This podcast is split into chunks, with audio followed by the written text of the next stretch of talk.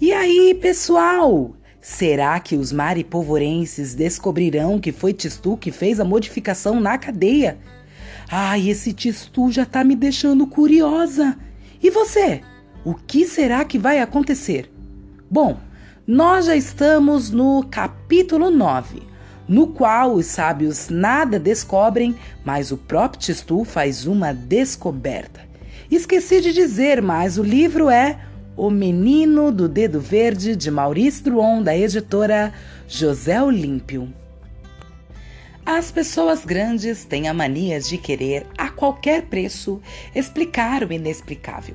Ficam irritadas com tudo que as surpreende e, logo que acontece no mundo algo de novo, obstinam-se em querer provar que essa coisa nova se parece com outra que já conheciam há muito tempo.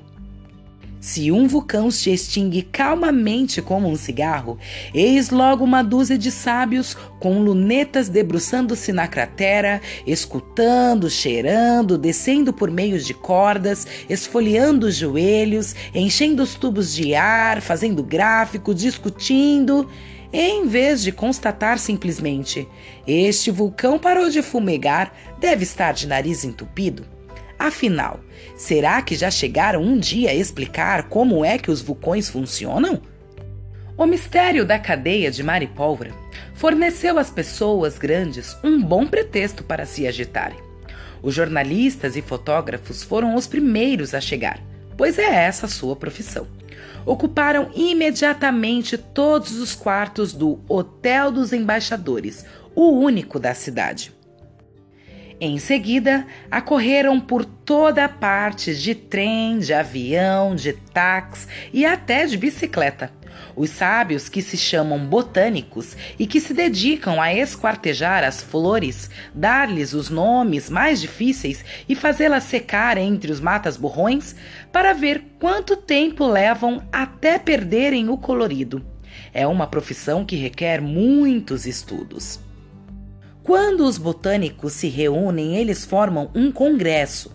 Havia, portanto, em Maripólvora um congresso de botânicos. Mas se existe uma infinita variedade de flores, em compensação, só conhecemos três espécies de botânicos: os botânicos ilustres, os botânicos afamados e os botânicos eminentes.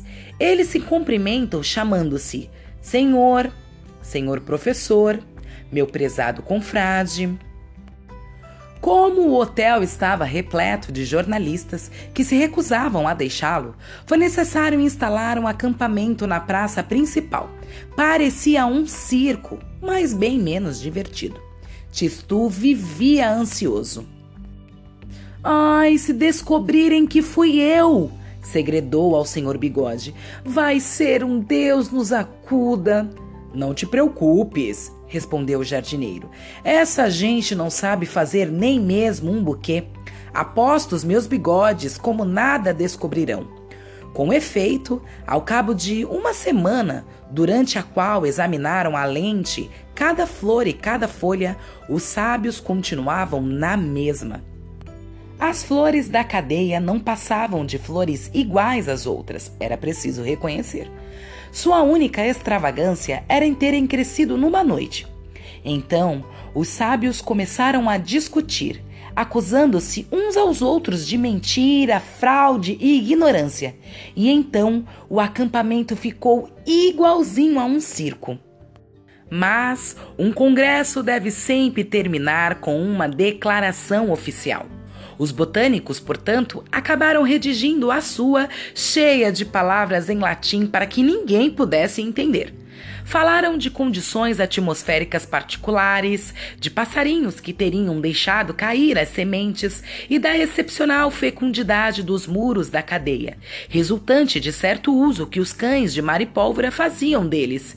Em seguida, foram embora para um outro lugar onde haviam descoberto uma cereja sem caroço e Tistu recuperou a sua antiga tranquilidade. E os prisioneiros no meio disso tudo?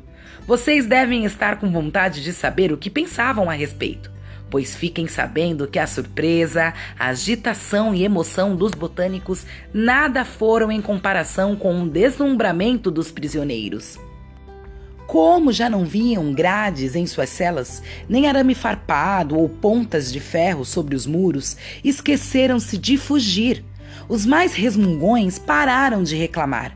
Tão entusiasmados estavam em contemplar o que os cercava. Os maus perderam o costume de zangar-se e brigar. A madressilva que brotava nas fechaduras impedia as portas que fechassem. Mas os próprios ex-prisioneiros recusaram-se a ir embora, tal gosto que tomaram pela jardinagem, e a cadeia de Maripólvora foi apontada como modelo em todo o mundo. E quem ficara mais contente? Tistu, é claro, ele triunfava em segredo, mas cansa guardar um segredo. Quando a gente está feliz, sente vontade de dizê-lo e até mesmo de gritá-lo. Ora, senhor Bigode nem sempre dispunha de tempo para ouvir as confidências de Tistu.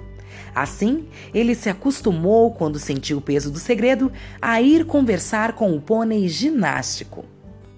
As orelhas do ginástico eram forradas de um belo veludo bege muito macio. Tistu, ao passar, gostava de dizer-lhe algumas palavras. Ginástico, escuta bem o que eu vou te dizer e não repete a ninguém disse Tistu certa manhã ao encontrar-se com o pônei. Ginástico mexeu com as orelhas. Descobri uma coisa extraordinária, disse Tistu em voz baixa. As flores não deixam o mal ir adiante.